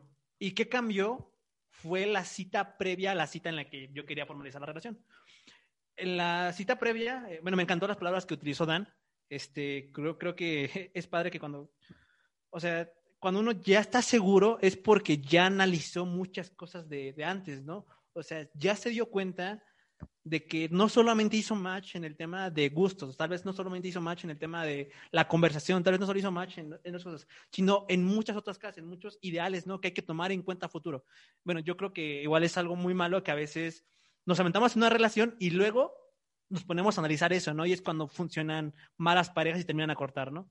Pero bueno, yo creo que cuando estás seguro es, es, es hacer el proceso a la inversa, ¿no? O sea, primero piensas, tal vez a, futuro, tal vez te das cuenta, o sea, es cuando ya relacionas todo, que es cuando dices, ahora sí hay que formalizar esa relación. Y justamente a mí me pasó eso. En la cita anterior, cuando yo le dije de que quería ser mi, pareja, este, me, me dio clic, me dio clic eso. O sea, yo ya llevaba conociéndolo bastante tiempo. Y sí nos tuvimos que poner al corriente porque pasaron muchas cosas en mi vida, muchas cosas en su vida. Y nos tuvimos, o sea, sí nos dimos cuenta de que cambiamos. Pero a pesar de todo ese cambio, me di cuenta de que ese cambio fue el que o sea, me hizo entender que, que realmente era el match correcto, ¿no? Y bueno, quisiera contar lo que me dijo eh, mi pareja. Me dijo que justamente que fui yo eh, quien tomé, eh, tomé, la primera decisión, dice ella. Para mí siempre ha sido un poco difícil relacionarme con otras personas. Si hubiese dependido de, de mí, igual y tardaría un poco más en hubiera propuesto de que hubiera sido mi pareja. No por ello quiero decir que no estaba lista para iniciar la relación, sino que aún no podía expresarle bien cómo me sentía. En base en esto, quiero decir que cada uno procesa de forma distinta sus emociones pienso que debemos de tomarnos el tiempo que pensar bien a dónde queremos llegar, aunque nunca se está de todo listo. Y pues concuerdo, creo que con, con este, con este pensamiento. Bueno, eh, bueno, para estar seguros como tal de una relación, si es la correcta o no, pues, bueno, lo que dicen siempre es tener esa seguridad, esa certeza de, de la decisión que tú vayas a tomar. Si, si es la persona que te que ves que te corresponde o si es la persona que tú quieres en tu vida. Eh, en nuestro caso, yo creo que a mí me generó mucho paz, me generó Jonathan paz. O sea, sentía que era la persona correcta, sabía que él como era con su mamá, eh, con sus hermanos y con sus amigas, iba a ser igual conmigo. Entonces yo creo que uno ve también los ejemplos cómo tú te comportas con las demás personas, cómo tú te comportas con tus amigos. Uno empieza como, como a analizar muchísimas cosas que están pues, en tu entorno. Y eso pasó con Jonathan. Analizaba las personas, sus amigos, su mamá, y él era un hombre caballeroso, es un hombre caballeroso, sincero. Y creo que para saber si es la persona correcta es eso, mirar si a ti te genera paz, si es la persona por la cual tú quieres convivir eh, y pues obviamente es necesario un proceso, un proceso de pronto que sea duro o no, pero sí es necesario tener ese proceso porque pueda que él esté bien, pero de pronto mi corazón no lo está. Entonces siento que hay que tener paciencia, hay que tener paciencia, no estar con afanes. Eh, yo creo que eso te va a llevar en el camino correcto, con la persona correcta, pero hay que ser sincero contigo mismo no lo que decíamos antes, no fijarte en un físico o, o como él es, si, si te trata bien, no, porque pues pueda que en el momento te, trata, te trate bien o no, pero uno no sabe qué, qué va a ser de él en un futuro, si, si va a seguir igual, va a ser constante o va a cambiar. Entonces yo creo que el proceso es fundamental para conocer a la persona correcta. Y, y, es que principalmente es eso, o sea, es tener la paz de que esa decisión es la mejor decisión, ¿sí? Eh, he escuchado a un amigo que, que nos ha hablado mucho de ese tema del matrimonio y dice que el matrimonio es la segunda decisión más importante de la vida, ¿sí? La primera es cuando decidimos conocer de Jesús, ¿sí? Esa es la más importante, porque ahí es cuando tenemos un cambio de vida y nacemos de nuevo. Y la segunda más importante es cuando nos casamos, pero puede ser la mejor decisión o la peor decisión de tu vida, ¿sí? Como puede ser toda una vida de bendición, puede ser toda una vida viviendo mal, eh, en peleas, en discordias y cosas que pues nada, o sea, no tienen que ver con la idea de Dios, que es el matrimonio. Entonces yo pienso que es importante que esa decisión la tomemos con la certeza de todas las cosas que ya se han hablado aquí, pero también con la certeza de que el Espíritu Santo, o sea, la presencia de Dios en nuestras vidas, nos da la paz y la seguridad para pasar al otro nivel. Sí, somos amigos, pero queremos pasar al otro nivel. Y el ser humano como tal, estamos diseñados para eso, ¿sí? Estamos diseñados para qué? Para nacer, eh, nacer, crecer, reproducirnos y morirnos. Eso es lo que nos enseñan en, en nuestras escuelas o colegios. Y de igual manera nos enseñan que tenemos que nacer, estudiar, crecer, eh, casarnos, noviarnos. Y esta, esta decisión de noviarse puede ser muy intuitiva, puede ser algo muy, muy de nosotros, como que queremos pasar a otro nivel porque ya eh, nos conocemos, hemos salido un par de veces y ya es tiempo de pasar a otro nivel, pero esta decisión no es algo tan fácil de tomar y es cuando tienes que tener la certeza de que Dios está en el asunto. Si tú no tienes la paz en tu corazón de que esa persona que está a tu lado y que tú estás pensando decirle, vamos a ser novios, mejor no digas nada. ¿Sí? Si Dios no está ahí, preferiblemente es callar y esperar a que pase de pronto más tiempo y el Señor pues traiga la respuesta o pues mejor callar y o, sí, hasta que madure uno espiritualmente y que realmente sea la decisión correcta, porque lo que les digo, no es solamente una decisión que marca un día, dos días, un año de, una persona, marca toda una vida. Entonces, pues es una de las decisiones más importantes y tenemos que tomarla con cabeza fría y pues en oración. Bueno, eh, antes, eh, hablando de esto mismo, hablamos un poco de formalizar el tema de un noviazgo, pero si nos llevamos al siguiente, a la, siguiente etapa, ¿no? A la que debería seguir, formalizar un matrimonio. Ahí igual, ¿cuál sería, eh, o sea, cuándo deberíamos ya formalizar un matrimonio? Porque bueno, he estado trabajando y he escuchado pues las pláticas ahí con los compañeros de trabajo, ¿no? De que una chica está desesperada prácticamente que la otra persona le pida matrimonio, ¿no? O sea, ella sí está convencida y no sé qué pero dice ella también, en parte entiendo que a lo mejor no sea el momento adecuado, porque bueno, a lo mejor económicamente no tenemos lo suficiente, ¿no? Como para poder dar el siguiente gran paso en, el tema. O sea, tal vez yo estoy seguro de que quiero, pero a lo mejor yo no lo hago por el tema del económico, ¿no? Por ejemplo. Entonces, si hablamos ahora ustedes, John y Kim, que, que ya están casados, o sea, en el caso de la formalización hacia el matrimonio, o sea, ¿cómo uno se está seguro? O en este caso, para la gente que, bueno, está escuchando. Bueno, eh, ya para ese siguiente paso, eh, lo que decía Dan es muy cierto. Y nosotros nos noviamos para casarnos. Desde el momento en que me novié con mi esposa, sabía que me iba a casar. No importando las circunstancias, no importando el dinero, no importando muchas cosas. Por eso es preferible que nos casemos en una edad. Por eso yo pienso que, bueno, decimos que no hay edad para eso, pero sí, hay una edad porque es que la edad es la que te da el conocimiento, la edad también te da eh, un, bagaje en la vida, una profesión, te da una estabilidad económica, ¿sí? Entonces, hay una edad adecuada que yo pienso que siempre será de los 25 años, en donde tú ya eres profesional, tienes una estabilidad, entre comillas, económica, y ya puedes pensar en eso, porque si eres más pequeño, pues vas a tener, como le pasa a un amigo, tener que estudiar con dos hijos, trabajar, y es mucho más trabajo, ¿sí? mucho más pesado llevar una familia de esa manera que si lo hubiéramos hecho de la manera correcta. Estudiar, ¿sí? Ser, eh, después tener un noviazgo, después casarnos y así ya tener los hijos, porque pues ya tenemos muchas cosas atrás. En la tradición judía, incluso, antes de casarse, tienen algo muy curioso y es que eh, la persona va, bueno, el hombre va al padre de la, de la mujer y pues pide la mano eh, es como que se autoriza de alguna manera y el siguiente paso es que el hombre tiene que trabajar un año sin ver a su esposa, un año completo, en donde que este año tiene que conseguir una casa, tiene que tener eh, una estabilidad económica para poder ofrecerle a su familia. Y esta, esta idea de, de, como lo hacen los judíos, es algo que deberíamos aplicar a nuestra vida. Cuando somos conscientes de que nos queremos ennoviar, es porque ya sabemos que nos vamos a casar. Y casi siempre pasa, nosotros, por ejemplo, esperamos un año, nos ennoviamos y un año exactamente después decidimos, pues nos vamos a casar. ¿Por qué? Porque lo que les digo, hay que tener una madurez en todo sentido, espiritual, madurez económica, madurez profesional, ¿sí? Que, que el ejercicio lo que hagamos, la labor, el trabajo que realicemos nos dé la seguridad de que podamos sostener un hogar. Porque no es solamente trabajo del hombre, también es trabajo de la mujer, porque pues estamos en tiempos modernos, ¿no? Ya no es solamente que la mujer se queda en casa. Sí, avanzamos en eso y me parece muy bien porque en eso sí nos entendemos mucho con mi esposa. Mm.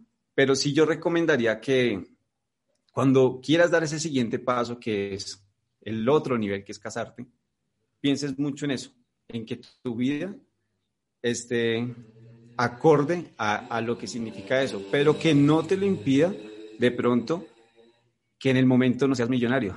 Sí, porque es que si vas a esperar a tener carro, carro casa y, mejor dicho, propiedades, pues vas a postergar la bendición de Dios.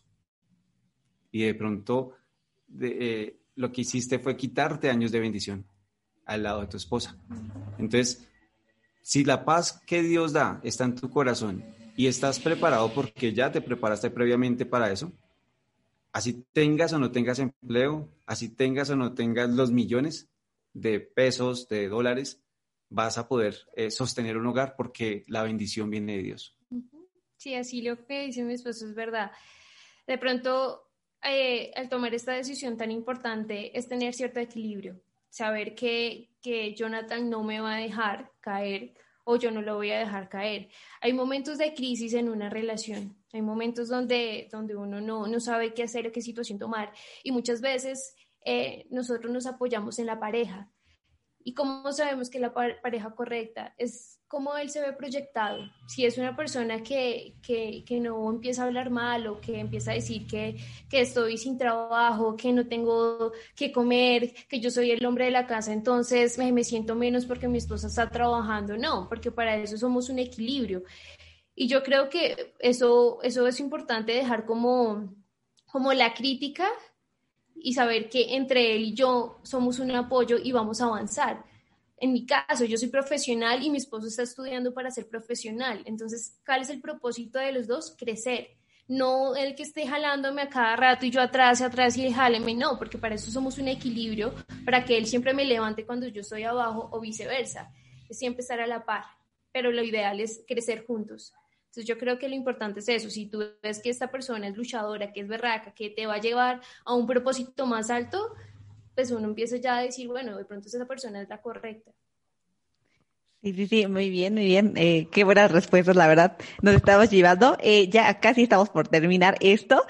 Pero la siguiente pregunta, y yo creo que a ver si alguna vez ustedes se pusieron a preguntarse entre como parejas, ¿cuál es el sueño de tu pareja? ¿Cuál es el sueño que tu pareja tiene? Eh, no sé, a lo mejor algún aspecto en específico, pero yo creo que esa pregunta si se la han hecho alguna vez o quiero pensar ¿Cuál es el sueño de su pareja? Eh, ¿Quién quiere empezar?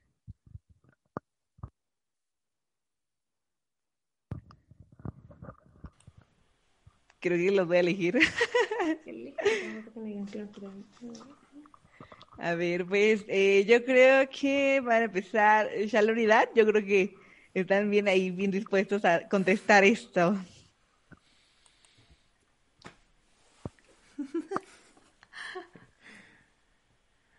Pues, ¿cuál es el sueño de mi pareja? Pues yo creo que, bueno, ella tiene muchos sueños, ¿no? Por ejemplo, conocer a los Jonas Brothers y cosas así, ¿no? Pero creo que hablando tal vez en el ámbito profesional, vamos a hablarlo así, eh, para los que no saben, ella es diseñadora de modas, ¿sí? licenciada en diseño de modas. Entonces, eh, pues creo que su sueño es pues su marca, ¿no? Su marca y que de algún modo sea una marca reconocida, ¿no? A nivel, por, bueno, por lo menos nacional, ¿no? Pero si se puede internacional, pues qué mejor, pero creo que ese es el sueño que ella tiene. No sé, hacerte. sí. Eh, la parte de, de yo creo que algo que le apasiona y nos apasiona a los dos es la música. Eh, aparte de, de lo que es tocar un instrumento. Ahorita está como que la parte de producción musical y todo eso. Entonces creo que de alguna manera eh, uno de sus sueños es pues tener a lo mejor un estudio donde pueda hacer sus grabaciones, pueda tener instrumentos, pueda tener, bueno, y aparte de una guitarra que siempre me dice que quiere, también que es su sueño. Entonces creo que por esa parte, en la parte pues profesional es lo que le quiere lograr, ¿no? Y pues creo que es eso, ¿verdad? Correcto, correcto. Muy bien, pasaron la prueba. Ok, bueno, a ver, Joel, Rubí, ¿cuál es el sueño de su pareja? Este, me encantó porque la respuesta que ella envió igual más o menos va como con lo que yo tenía.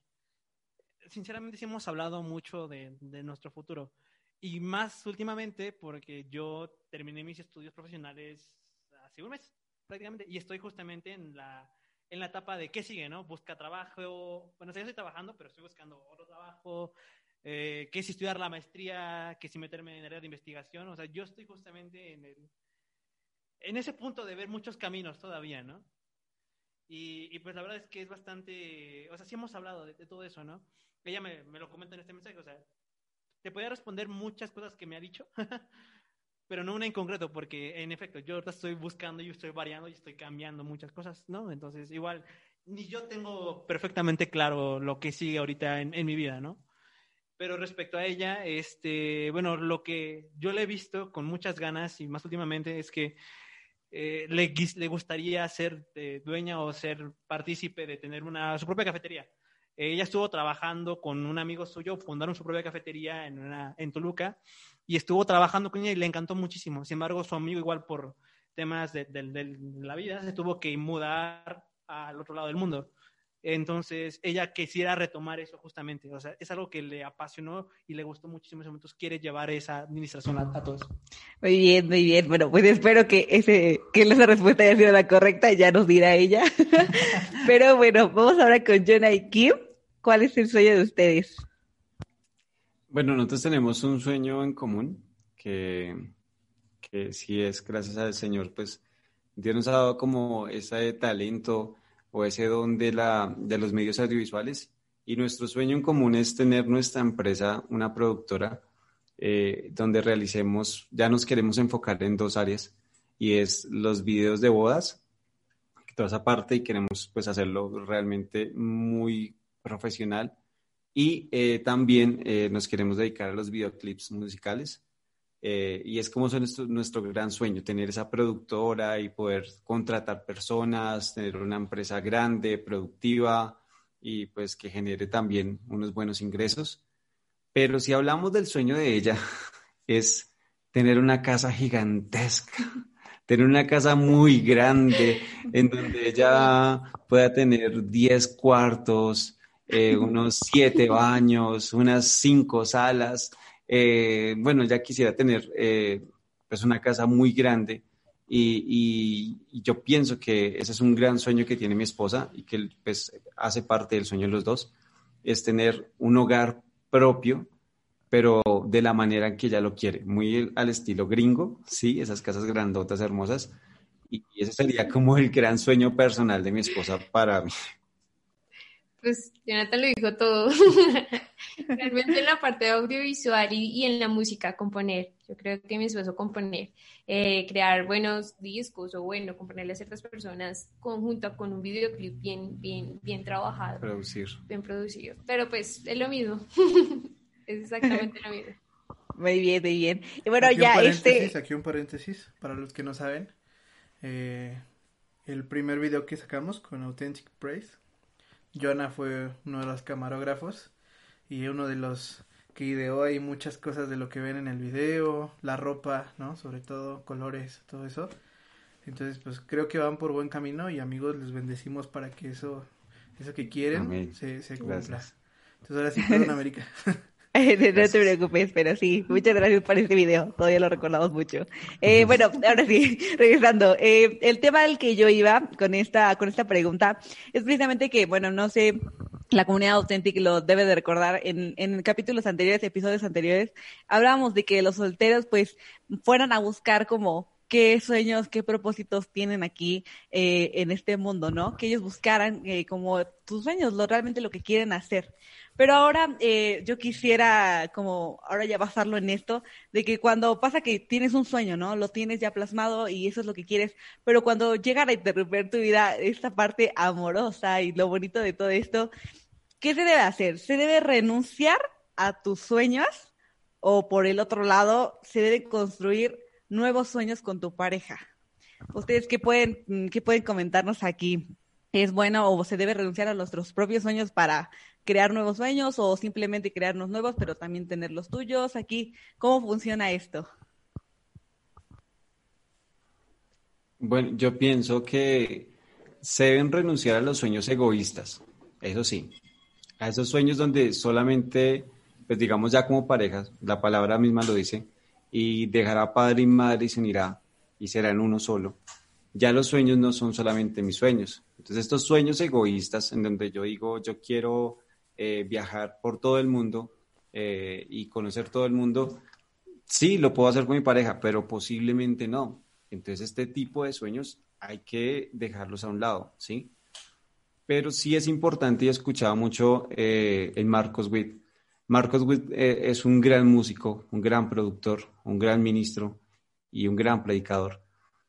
Y él comenta en una de sus predicaciones, y tuve el privilegio de estar en un concierto en donde él contaba un poco ese testimonio, y él decía que su esposa eh, llegó a su vida cuando él inició con todo este proceso de la música. Marcos Witt fue uno de los primeros músicos que grabó en cassette, ¿sí? Y que hizo una primera producción cristiana en, habla hispana, ¿sí?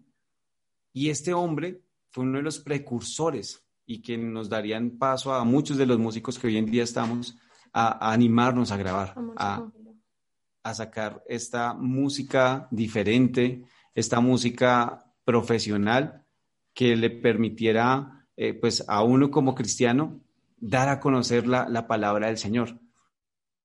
Y él decía que él tenía una persona a su lado en donde no soñaba como él. Y él definitivamente renunció eh, a esa persona, ¿sí? Y después conoció a su esposa, la que sí lo apoyó con todo y entendió que sí era el propósito de Dios. Yo pienso que hay que renunciar a los sueños egoístas pero hay que apoyar y empezar a vivir el sueño de, la pareja. Sí, así es, también pienso lo mismo. Muchas veces nosotros, como, como siempre lo he dicho, creamos esa división. Nosotros eh, somos de pronto un poco egoístas y queremos vivir nuestros propios sueños. Y lo importante es eh, convivir y tener como tal, llegar como en un punto neutro. Si a Jonathan le gusta hacer esto, pues yo también lo veo, pero siempre es como convivir entre los dos y no ser egoístas, porque siempre que, que pensamos en nosotros, lo que hacemos es dividirnos. Y, esto es lo que, lo que de pronto mi esposo también dice. No podemos permitir que, que, que solo sean mis sueños y pueda que sean mis sueños y él me apoye, pero que también los dos tengamos un propósito con esto, con lo que yo siento, con mi sueño, igual para él. Entonces es eso, no crear como, como esa división entre los dos. Sí, yo también este, concuerdo con lo que acaba de decir Kim y sobre todo eso es lo que estaba pensando eh, precisamente en cuestión de eh, los sueños, ¿no? Dice Jonah, no hay que ser egoístas, ¿no? Y quizás, por ejemplo, bueno, vamos a poner un ejemplo que no es, pero pues para que se vea, ¿no? Por ejemplo, que en cuestión de que Shalom quiere, pues esa parte, ¿no? De, de su marca de ropa y todo, ¿no? Y yo quiero lo de mi, lo de la música. Entonces, pon tú que yo renuncio a mi sueño, ¿no? Por apoyar el de ella. Pero, pues ella tampoco hace nada por apoyar el mío, ¿no? Entonces, creo que hay que dejar de ser egoístas para ambas cosas, ¿no? O sea, tanto para tú renunciar al tuyo, si es necesario, pero también para tú reconocer que, que no, que el de la otra persona está mal, ¿no? O que, o que la otra persona tiene que hacer lo que tú quieras forzosamente, ¿no? Entonces, pienso que ese es un, punto medular en una relación.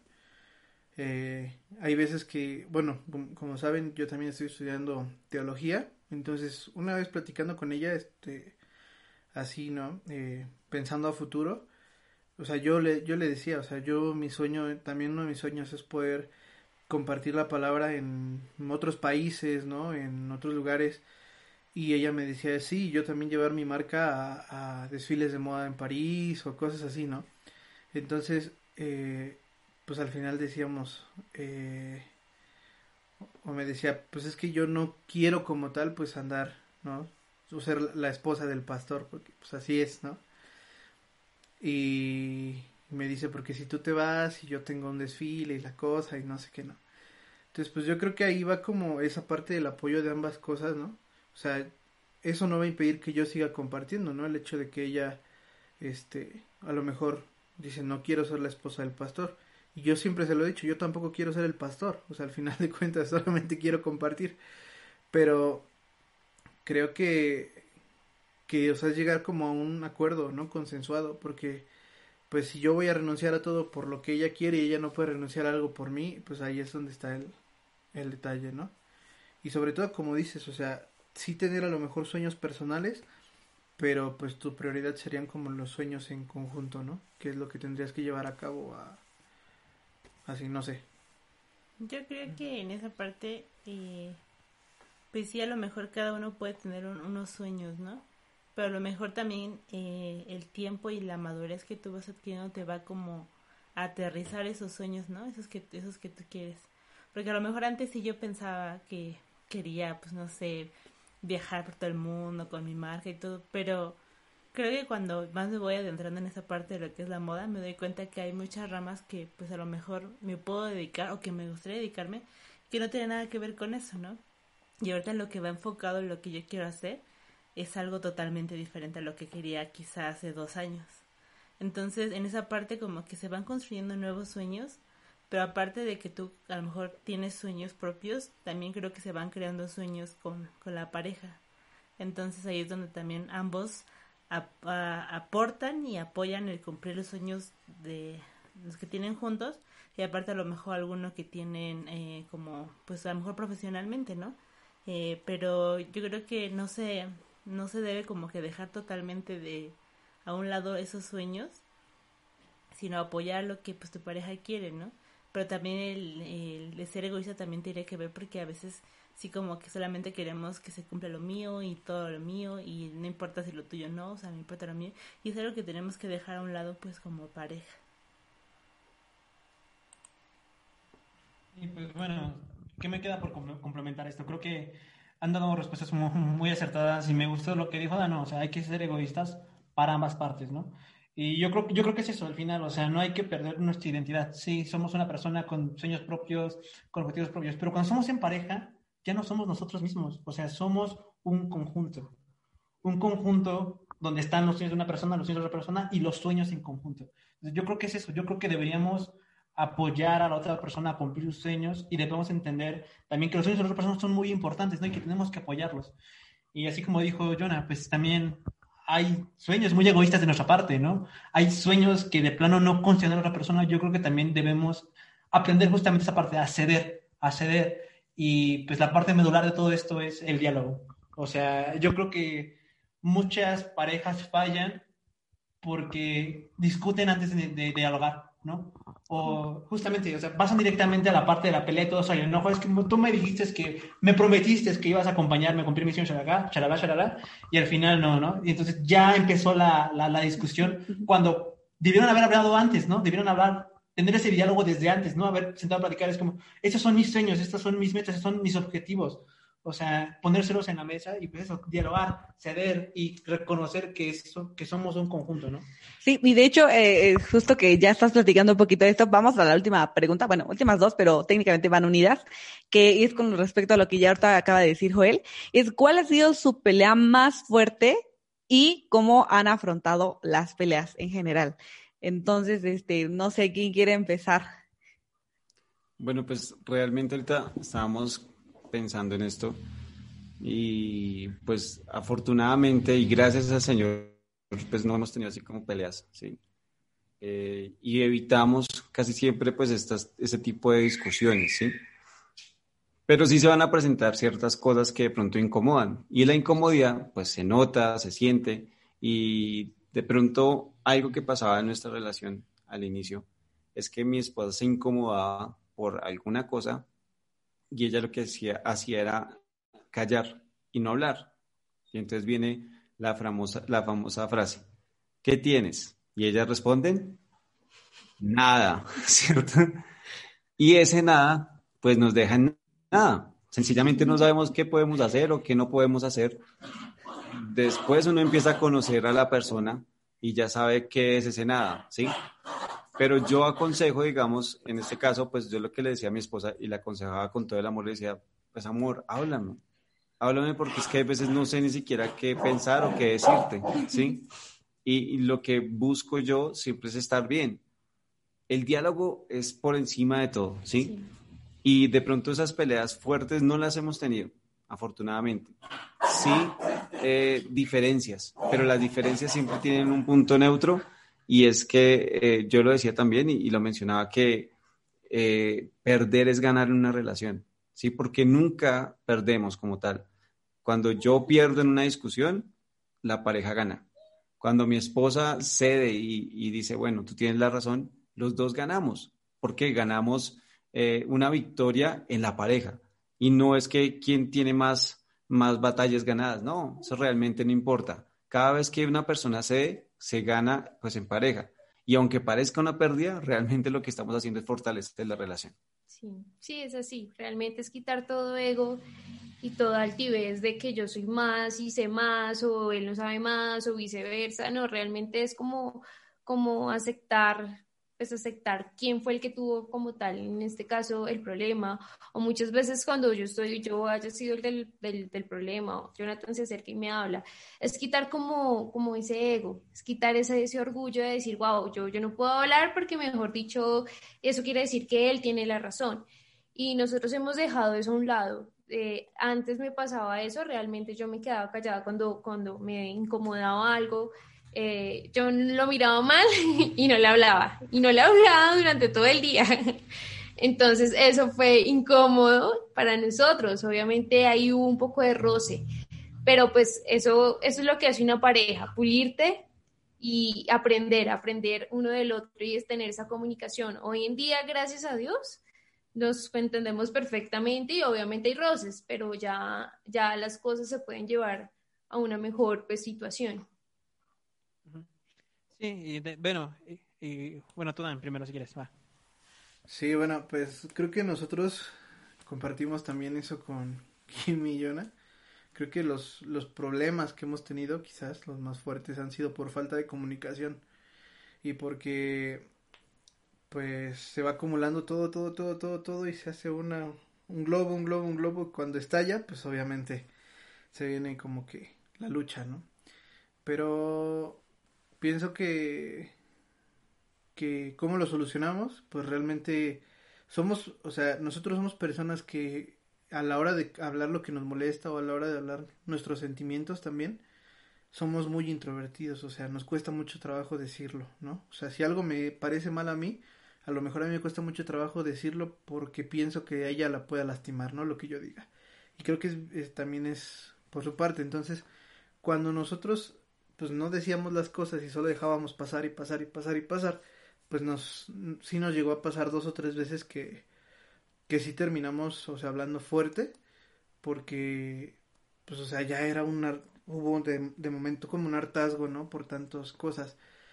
Pero, eh, no sé, el último año creo que ha ido mejor la cosa. Creo que hemos tenido también tiempo para para pues ir mejorando, ir puliendo, como dice Kim, todo, todo esto, ¿no? Esto de la cuarentena también a nosotros nos ayudó un montón porque pues eh, nosotros ya nos veíamos diario, diario, diario, porque pues tenemos una escuela de música y yo iba a dar clases diario y pues ella en su casa, ¿no? Ella estaba la escuela, entonces pues el hecho de que en cuarentena así de repente, ¡pum!, ya, no se pueden ver, ¿no? Y ya, o sea, al final de cuentas fueron cuatro o cinco meses que no nos vimos, o sea, y pues realmente esos cuatro o cinco meses fueron de puro eh, fortalecimiento espiritualmente, fortalecimiento psicológicamente y sobre todo pues que Dios por medio de Jesús y del Espíritu Santo fue moldeando cosas en nuestra vida que pues ahora hacen que sí tenemos a lo mejor disgustos, pero que ya podemos solucionar, o sea, al momento, ¿no? Y que, y que no pasan a mayores. Y es que algo que a lo mejor no, no nos dicen es esa parte, ¿no? De que, de que la comunicación es como que la clave de todo. A veces como que también este nos han como que marcado mucho esa parte de que no, pues las mujeres siempre tienen la razón y tú y lo tuyo y, y no que no importe lo demás, ¿no?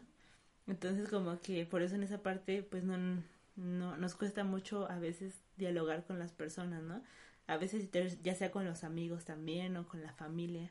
Entonces cuando uno aprende que tiene que hablar las cosas y claras, no solamente decir estoy enojado y ya, no, hablar las cosas del por qué, ¿no?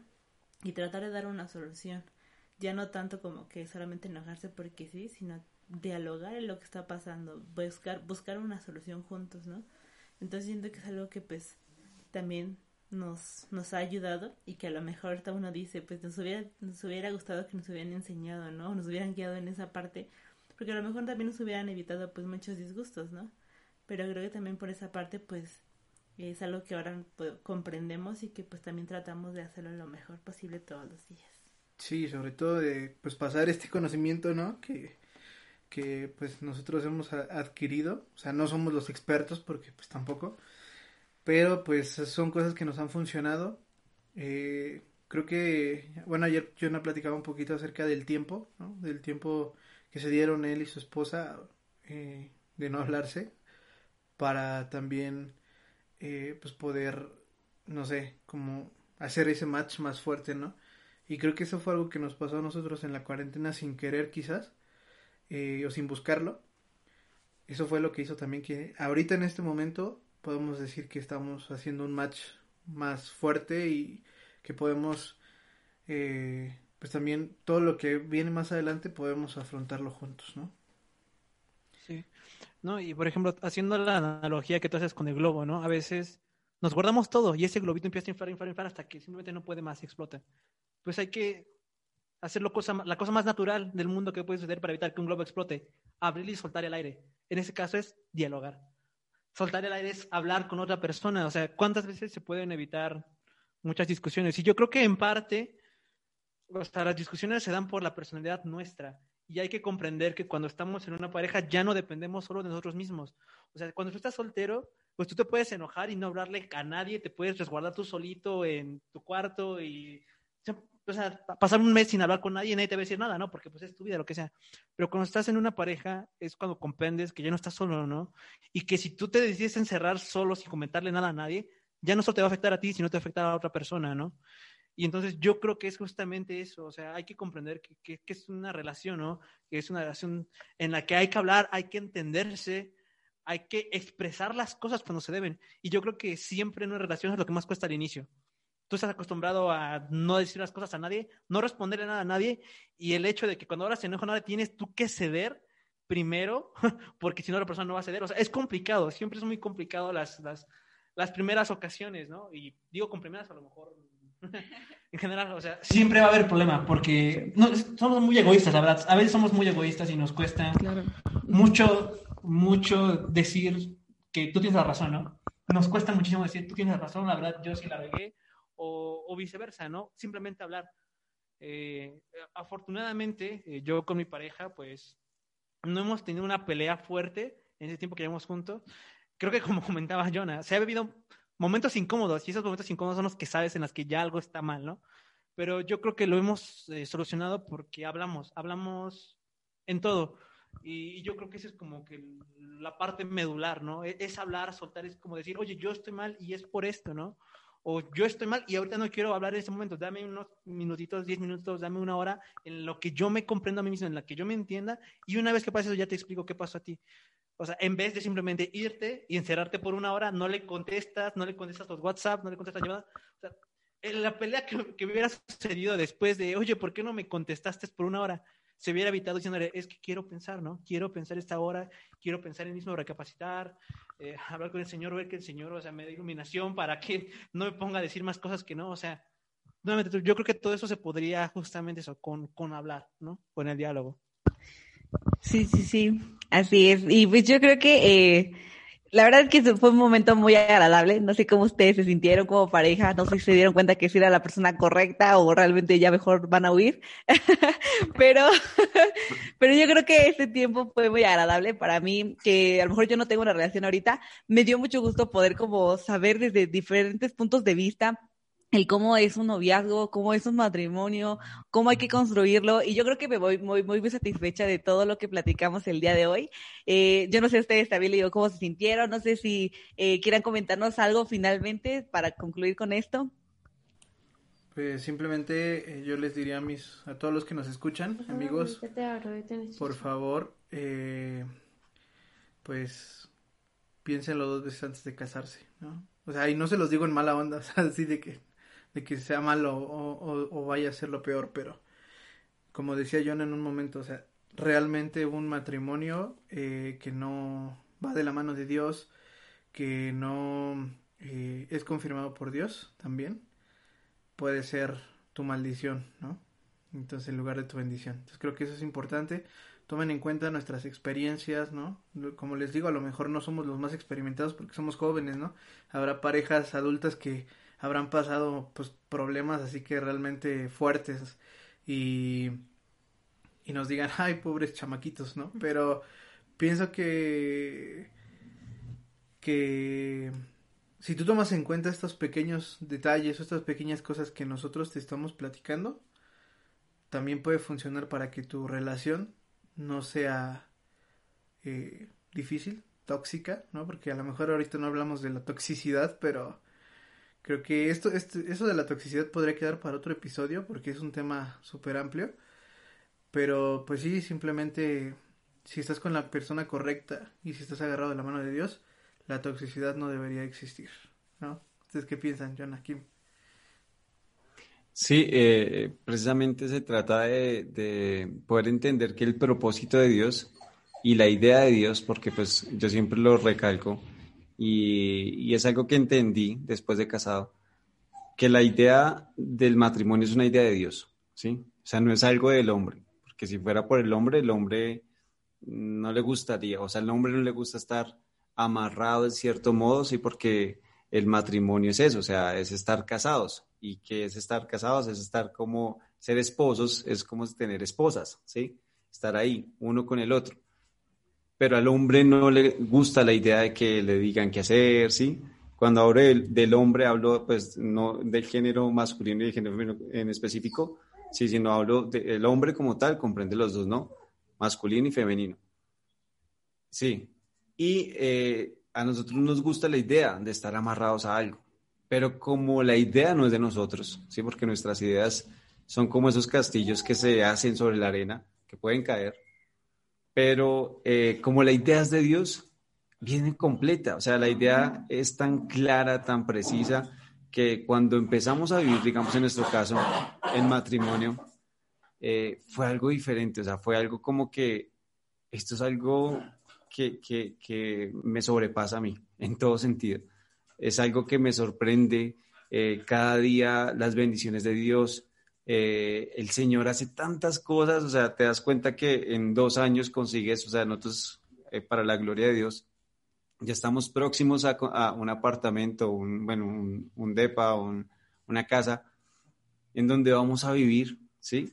Y, y, eso nos da mucha alegría. ¿Por qué? Porque es algo que de pronto solteros ni siquiera lo hemos pensado, ¿sí? Pero ya de casados tener esa bendición y pues eh, en más cosas, eh, sueños que volvieron a revivir, ¿sí? Porque había muchas cosas que yo había dejado atrás, pero con mi esposa volvieron a, esos sueños y yo pienso que esta idea que es de Dios es la idea completa. El mejor estado del hombre es estar casado, ¿sí? Cuando uno está casado o está en matrimonio, realmente empieza a ver la bendición de Dios. Y, y de pronto también te motiva a las personas que nos están escuchando que viven como esa unión libre, ¿no? que llevan muchísimos años viviendo como, como pareja, como esposos, sin la bendición de Dios. Y, es importante que, entiendas que Dios quiere bendecir esa unión. Dios quiere estar en ese matrimonio, Dios quiere estar ahí. Y de pronto esta unión libre nos da la, pues la, la libertad de poder decir algún día, pues esto se acabó y ya. Pero cuando tienes la bendición de Dios, ni las pruebas, ni lo más profundo, ni, ni lo que pase va a acabar el amor que Dios creó en esa, pareja, porque como lo decía Dan, esto no es de dos, esto es de tres, ¿sí? Dice que es cordón de tres dobleces. ¿Quién podrá romperlo? Es esposo, esposa y el Espíritu Santo. Él, siempre Dios ahí guiándonos en todo eso. Yo hago una oración siempre con mi esposa y es que le pido al Señor que Él sea el Señor de mi casa, ¿sí? Que sea el, Señor de mi vida, el Señor de mi hogar, el Señor de mi esposa, ¿sí? Porque eh, él, si Él es el todo de nosotros, Él sabrá cómo hacer y Él sabrá qué hacer para que nuestra relación, nuestro matrimonio, siempre vaya de victoria en victoria, como dice la palabra. Y pues bueno, para complementar lo que dice mi esposo, Dios tiene una visión para cada uno de nosotros. Quizás para la persona que está buscando ahorita una pareja eh, o casarse, Dios tiene ya una visión y un plan. Solamente hay que esperar y escuchar la voz de Dios. Es esperar en Él, sin afanes, sin preocupación por tu edad o porque todo el mundo ya tenga novio, no, sino descansa en Dios, que Dios ya tiene un plan y ya tiene la persona correcta, pero tienes que ser paciente y confiar en Él, que Él tiene todo bajo control. eso. Pues, pues eso, eh, y yo creo que complementaría que al final, eh, creo que cuando decíamos eh, de que es importante dialogar, no solo es, como mencionaba, me, mencionaban tanto Jonah como Dan, o sea, es una relación de tres, entonces no, no solo hay que dialogar con tu pareja, sino hay que hablar con Dios. Y yo creo que eso es importante, ¿no? Entonces, el diálogo no solo aplica con que le voy a comentar todo a mi pareja, sino también comentar con Dios, ¿no? Y dejarle a él también los problemas y decir, expresarle lo que sucede, ¿no? Entonces, yo creo que eso es con lo que podría recapitular todo esto al final, ¿no? Pues sí, eh, yo la verdad estoy muy contenta. Gracias por haber estado con nosotros. Eh, yo creo que ya llevamos bastante tiempo, pero me la pasé muy bien. Espero que ustedes también se la hayan pasado muy bien. Muchas gracias, Jonah Kim, por habernos visitado virtualmente, pero visitado acá en México. Estamos muy agradecidos. Y me gustaría aprovechar rapidísimo que nos comentaran acerca del podcast de Jonah. Te vamos a dar publicidad, te vamos a dar un chance de que aquí lances el, el anuncio. Entonces, te digo el espacio. Bueno, eh, sí, pues eh, ya, pues ya vamos por el episodio número 20. Eh, ya sale dentro de poco. este podcast se llama No es cuestión de palabras. Lo pueden encontrar en Spotify, en Apple Podcast, en YouTube también, sin video, pero lo pueden encontrar ahí, el audio. Y pues viene una serie, una serie muy impactante que realmente llevo ya tres meses trabajando en ella vamos a tener pues eh, personas invitadas con gran testimonio de vida, cosas que han pasado. Eh, vamos a hablar sobre el aborto, la ideología de género, vamos a hablar sobre el divorcio, eh, también vamos a tener temas sobre la idolatría. Y son este tipo de cosas que siempre las hemos escuchado hablar, pero muy por encimita o que casi no tocan este tema. Y, y yo dije, bueno, Señor, si me das la libertad de poder hablar de esto, apareja todo para que sea así. Y el Señor ha aparejado los, las personas invitadas, ha, hecho posible este podcast de alguna manera para que así pues pueda edificar a muchas vidas. Y lo que yo mencionaba pues en el primer, eh, la primera entrega de, este, de, este, de esta serie. Perdón. En la primera entrega de esta serie que habla sobre ideología de género, eh, yo decía, lo importante es que pueda llegar a tantas personas que, aunque sea, si lo escuchan dos o tres, pueda cambiar la vida de esas personas. Porque es de pronto, bueno, ya cuando lo escuchen se van a dar cuenta de, muchas cosas que, se hablan de ese tema. Y no, pues nada, eh, me pueden seguir, seguir también en mis redes sociales como arroba Jonathan Sánchez y estoy en Instagram y también en Facebook. Y pues ahí también estoy posteando todo el tiempo pues información sobre este podcast. Y no, de verdad muy agradecido por, por esta oportunidad también. Y pues con mi esposa estamos muy agradecidos. Tenemos una perrija y es una bendición. Y no nos deja hacer muchas cosas, pero esta es la introducción a los hijos. Y es aprender a, a, a también amar otro ser eh, querido en la casa es, digamos, en este caso, una, una, mascota, pero también llega a ser como ese familiar y nos está preparando para nuestros hijos. Entonces, pues, la paciencia. Hay que ser también con ellos. Exacto, exacto. Pues muchas gracias por habernos acompañado el día de hoy. Gracias también, Joel Rubí. Agradecele mucho a Rubí también por el que estuvo aquí, no presente, pero estuvo aquí con nosotros. También agradecele mucho. Y Dan Shalom, muchas gracias también por habernos acompañado, por habernos compartido eh, su historia de amor. Eh, la verdad estamos muy contentos. Yo creo que nos vamos todos muy contentos. Y pues nada, comunidad Authentic, eh, ya saben que si quieren escuchar este, esta esta serie de hablando acerca del amor, la amistad, eh, todo esto pueden eh, buscarnos. También tenemos varios eh, episodios ya de otras series también. Entonces pues nada también síguenos en nuestras redes sociales.